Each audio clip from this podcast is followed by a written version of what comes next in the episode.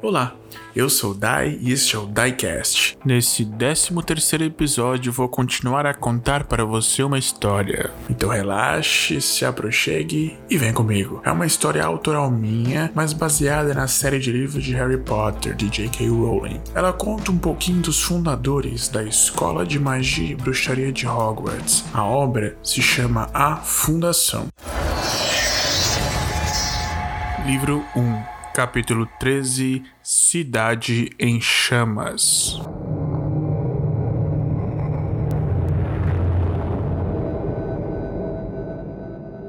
De dentro do esconderijo, eles conseguem ouvir o barulho do caos, gritos de desespero vindo da cidade. Os cinco saem correndo da caverna e conseguem ver a fumaça se elevando das construções. Rowena olha em choque. Por Merlin, a cidade tá em chamas. Salazar, o que você fez? Droga, temos que defender a cidade. Helga pega a varinha das vestes e pressiona a ponta na tatuagem de texugo no antebraço. Momentos depois, Faiza e Zara aparecem em sua frente. Helga aponta para a fumaça e a capitã da guarda profere. Vamos para a cidade. Organizem a defesa. Vou retornar para a tribo e trazer reforços. Andem, agora! Todos os restantes desaparatam para a entrada da cidade. O caos é total. Dezenas de corpos carbonizados nas ruas. Os bruxos tentam apagar o fogo, porém, para cada chama apagada surgem mais duas vindas da fera que sobrevoa a cidade trazendo carnificina. Típico. Olhem. Zara aponta para o castelo. Eles veem que a ordem de Merlin está a postos na defesa contra o dragão. Entretanto, defendem apenas o castelo, não se importam com as centenas de pessoas da cidade sendo queimadas vivas pela fera. Rowena começa a chamar as pessoas conhecidas e a organizar os bruxos para agirem em conjunto. Com a ajuda de Ian e Rachel, eles conseguem manter uma área segura e criar uma enfermaria precária. Todavia, sem reforços, não durará muito tempo.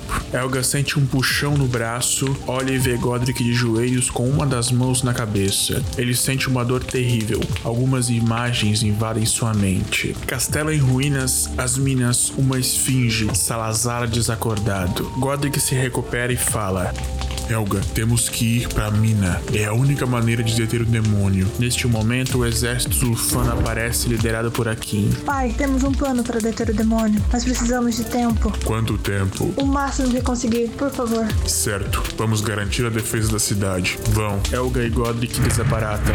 Malditos oligarcas. Comenta Akin indignado quando vê a ordem de Merlin inteira em suas fileiras ignorando completamente o seu povo. O chefe da Lufa-Lufa organiza seus guerreiros. Eles têm grande experiência de batalha e sabem o que fazer. Separam-se por esquadrões, começam a reunir bruxos feridos para a enfermaria improvisada, enquanto outros ficam na enfermaria com feitiços defensivos para deter o avanço do dragão. Enquanto isso, a capitã da guarda reúne sua equipe de elite, sete de suas melhores guerreiras, contando com ela, todos em montarias aladas, seis hipogrifos com armaduras pesadas e um pássaro trovão. Em formação, elas sobem aos céus armadas com lanças enfeitiçadas. Sua missão era combater o dragão e evitar que atacasse os cidadãos indefesos em terra. O pássaro trovão fez uma pesada chuva cair, detendo o avanço do fogo e prejudicando a visibilidade do dragão. Já haviam combatido dragões antes. Era complicado, todavia possível. Aquilo não era um dragão comum. A maneira de se comportar era inteligente demais. Não era tão simples criar uma distração. Ele continuava a atacar o solo. Mais e mais bruxos caíam mortos. Não sabiam até quando poderiam aguentar uma luta daquelas, contudo, não desistiriam até que o seu último soldado caísse.